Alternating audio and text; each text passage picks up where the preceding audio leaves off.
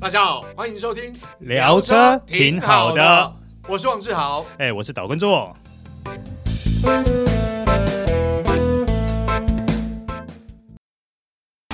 纯正欧洲制造，Skoda Comic。新年式搭载全速域 ACC 与车道智中，搭配全彩数位仪表，全部拥有就是这么简单。生活修旅新境界，Skoda Comic。Skoda 聪明的就懂。大家好，欢迎收听这一集聊车挺好的，我是王志豪。哎、我是导观众。哎，做个最近很多社会新闻哦，哎，不只是呃汽车啦，哦包括机车、重机，你会发现嘖有些其实开车的一些安全或规则大家都知道，但是问题是就你知道这个交通事故频频发生，嗯我，觉得这跟观念，好根深蒂固的观念有关系。是，对不对我觉得对，这有深深的，应该说你刚刚讲观念这嗯件事情，我觉得或许你可以把它解读为个人的习惯跟行动，对对对对，会没错更贴切一点。对，没错。嗯，因为其实我我讲，我们我们这样讲，我天天开高速公路，天天开高速公路的情况下面呢，你会发现，就是有人会占用最内侧的超车道，嗯哼，无论如何就是会有人占用你。说龟车吗？对对对，我想速度快也就算了，速度快也我就跟着你跑，OK 没问题。偏偏就会遇到速度慢的车，嗯，啊，速度慢车呢，我也不晓得他是开车的时候，他刚好在办什么事情，然后分神没注意，或者是他就是觉得哦，我开车要开最内侧道，因为这样比较安全。 所以我不晓得他的观念到底是怎样。对，然后你的三昧真火就来了。啊对对对对对对哎，这时候呢，呃，其实因为我呃，我们知道我们常在网论坛上会逛，就会发现有些车友针对这种情况颇为无奈，颇为无奈是因为大家都讨论为什么交通事故会频频发生。嗯，好，有些人说这个开车习惯是像刚刚做哥讲，就每个人开车习惯，可能有些人就呃不耐就超车，然后变换车道比较频繁，然后可能一些事故就发生。但是大家换个角度想，是不是也因为大家的不要说大家，就很多人的观念就是我开车一定要开最内侧。啊，我最内侧最安全，就算我慢速，反正我开，你后面按什么喇叭我也不管。又或者是你你觉得我我的车速已经到上限，哎，我开内侧道是没问题，嗯，可实际上，在最内侧的是超车道。是啊，按照我们这样讲，因为台湾的交通法规很多是参考国外嘛，嗯，按照国外的，你最内侧的超车道，照理来讲，你超完车是要变回原本的车道，那个那个车道是要空出来的。嗯，但是台湾人的习惯就是，好像就是一直站在那边，所以就有车友呃，这个网友讨论，就是他频繁变换车道，然后有其他网友呢就说：“哎、你为什么变换频繁变换车道？这个有碍行车安全。”但是你他不变换车道他没办法，因为他明明车速又比别人快，嗯，他比较赶时间，嗯可是内车道就是一直被占着。所以看起来你对于内侧到龟车这件事情是很耿耿我于很在怀意，我的。每天开高速公路，我 我真的会受不了。不是说不是说我要配车或怎样，你知道目前高速公路的安全速限，我这样讲，最高到一百一嘛，嗯，好、很多时候是一百嘛。那大家换个角度想，当你开到你一百一的时候，你前面有一台车就是一直挡着，他可能开的跟你一样快。但问题是，明明大家要了解哦，超车道不是说你开最高速就可以占用。哦曾经这是真实案例，曾经有民众被罚款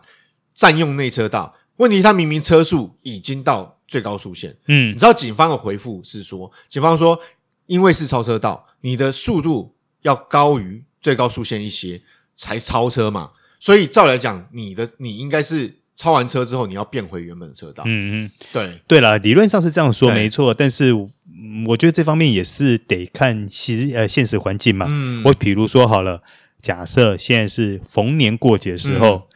呃，南下北上的车潮一定都是很多嘛。啊嗯，对，这个时候你超车道嘞，超车道也是满满都是车 子啊就。是那是大型停车场。对，那基本上， 那基本上就没有什么超车道的问题了吧？对对对对对对大概你能够在超车道，就可能就沿路一直走走走对走，对对对对可能从南部走到北部那，都是有可能那那那那的倒都是没倒是没对办法。对对，那当然了，除了这些状况以外，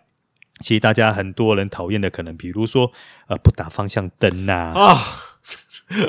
真的是而且我想还有更神的，嗯不打方向灯，你用猜，你用猜的也就算了对，还有那种就是打右边转左边的，哦，我有遇过，哈哈不不是我有遇过，我有发生过，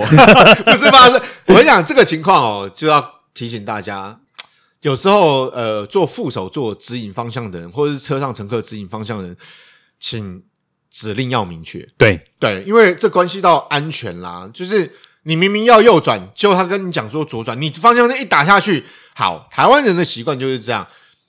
你看到前方车辆呢打方向灯要，比如说要左右左转了，你要你想说啊，那我不要等他走了之后我再前进，我就要往右边切过去。我跟你讲，嗯这时候万一他其实是要右转，对，完蛋，对，对事故就会发生。就就 barbecue 了，对，没错。对所以就在台湾有很多交通事故是这样发生的。嗯哦，因为当然啦，后方车辆有责任呐，因为你跟车跟太紧，嗯好，这是有责任的。嗯，那如果是机车，往往发生的情况是他刹不住车，哎对，对，所以我我想这个这个部分关于打方向灯这个部分，大家真的要注意、嗯，哦。那当然啦，其实我们刚刚讨论这些，我自己啦，我自己其实也比较不喜欢一种状况，就是。嗯，部分公车或者是计程车，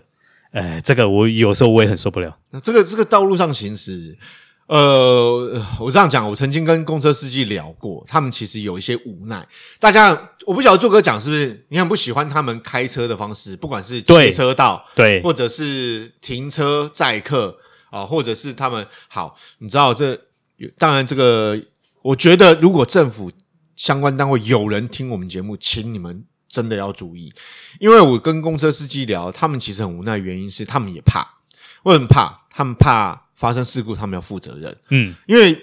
说坦白的，即使你现在公车装上了所谓三百六十度环境，你开车过程里面你要做动作，要注意一边路况，你不可能全部都顾到。嗯，那他们很担心的是会发生事故，为什么？因为台湾道路设计不良啊。讲白了，你要嘛说实在，你我们常开车的人也会知道，我明明旁边是一条车道，最外侧是一条车道，我开开开开，就前面出现了公车停车站。对然后公车就不管啊，它超过你前面的时候，它直接插进来。对，我你你那我到底是 那到底是我错还是他错？哎、其实都没有错哎、对，对啊，所以这时候危险的是谁？危险双方都有危险，乘客搞不好更危呃险。是啊，对啊，所以这种设计道路设计来讲，我觉得呃有关单位可以再检讨啦。是，对对对那既然我们刚刚提到了一些呃，可能我们常见的，大家可能心里都不太不太爽的一些、呃马路老鼠屎的一些、呃行径，嗯那我们这边来提供一些数字来给大家分析一下。嗯哦，第一个是呃国道肇事原因分析。哦，那这些肇事原因大概都有哪一些呢？嗯呃，我们先讲小客车好了，嗯我们最熟悉的小客车，它的前三名，呃，应该说在高速公路上嗯肇事原因前三名，第一名竟然是酒驾。啊，好，当然，我也必须说，这个数字的年份是稍微有点久一点，现在应该酒驾的比例是有比较降低但了但。是我我必须要说，大家可能难免有侥幸的心理。嗯我们知道，所谓酒驾零检，大部分都是在平面道路上，嗯，很多人就觉得，诶，蛮有这个喝完之后，诶，就上高速公路了，回到家也不会遇到零检，所以就在高速公路上开车。哦是，好，大家觉得安全，实际上是很危险的，是哎因为车速很快。而且在这份数据出来的时候，这个时候第一名的酒驾，它占的呃事故比例竟然是高达百分之二十三点二，哦，很高哦。对，当然了，了，我相信现在这个数字是有比较降比低较的。少一点啦。对嗯，那第二个呢，就在小客车的呃肇事原因，第二名是未依规定减速。未依规定减速这个部分，我觉得，呃，有可能是，其实讲白了，应该是超速吧。嗯对对对对对对，就是没有按遵守速限嘛。对对，然后第三，呃，刚刚讲的这个第二名未依规定减速，它占的它的占比是十点一 percent。嗯第三名呢，我们刚刚讨论到变换方向车道不啊当，。这个部分我能理解啦，因为大家其实在网络上可以看到很多影片，在变换车道的情况下面，有人觉得自己技术超神啊，结果就是变换车道，照正确的方式是，你要变换车道前，你应该就打方向灯，你打完方向灯之后呢，可能停个几秒啊，距离适合足够的时候再变换车道，而不是你打方向灯就可以转哦。嗯哼，对，所以很有很多人变换车道，就是有些比较开车比较那个好冲冲动的，他就是打了方向灯马上就换，嗯你也不管后车的是距离或旁车旁边有没有车，我就觉得这个要注意。是对，好，刚刚我们讲完小客车了嘛，接下接下来我们来讲一下小货车。嗯，其实他们的肇事原因是完全不太一样的哦。啊小货车的第一名肇事原因是爆胎，啊，对，是它的占比高达百分之三十三点三，只是哎，好，这个这个必须要讨论到，就是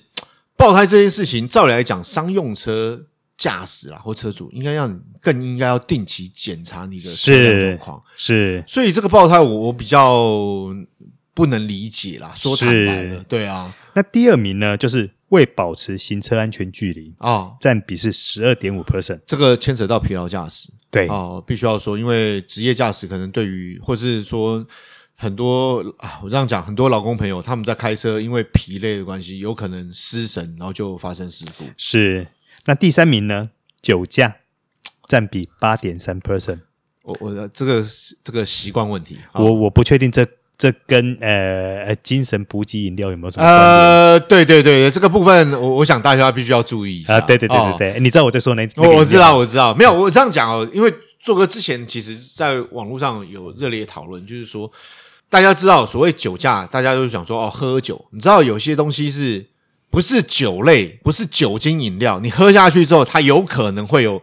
酒精的。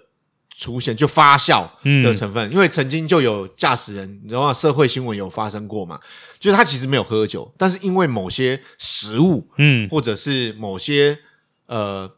饮料，嗯喝下去之后，它可能产生一些反应嗯嗯，啊，就发现有微微的酒精反应。对啊，当然了，我们这边提到一些饮品，比如说呃，像很多劳工朋友喜欢的什么嗯阿比亚迪啊，啊，对对对，这个里面其实都含有酒精，对对对对，大所家以不要其实，忽在略上路前啊，当然可能可以提呃，可能让你精神好一点，嗯但是在上路前这个部分可能要稍微注意一对下。对对对对对对，没错，好，那第三啊、那接下来我们也讲完小货车了嘛，我们接下来讲连接车。嗯，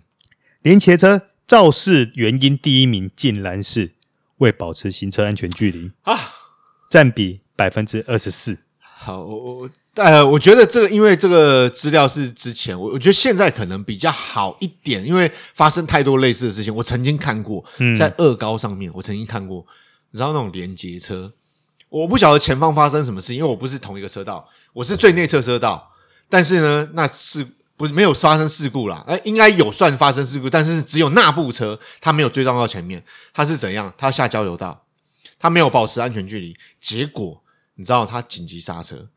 刹车他没有撞到前车，OK，因为他闪过，他车头偏开了，但因为他是连接车，你知道他后面的那个车后面的这个第二节啊，跟他的车头第一节已经成一个剑七呀、就已经整个折折哇哦起来了，还好没撞到前面的车。所以我我觉得这样讲啊，就是过去可能有很多状况发生，但现在可能职业驾驶朋友可能都比会比较注意到他保持的距离要远一点，嗯，但是过去可能观念没有那么那么。大家不是那么清楚的时候，就觉得啊，反正我刹车嘛，刹得住或怎样。但我觉得这个、这个、这个必须，当然也有跟疲累有关系。嗯哦，好，然后第二名呢，我们刚刚讲是连接车的第一名嘛。。对，好，那连接车肇事在高速公路肇事第二名是未注意前车状态，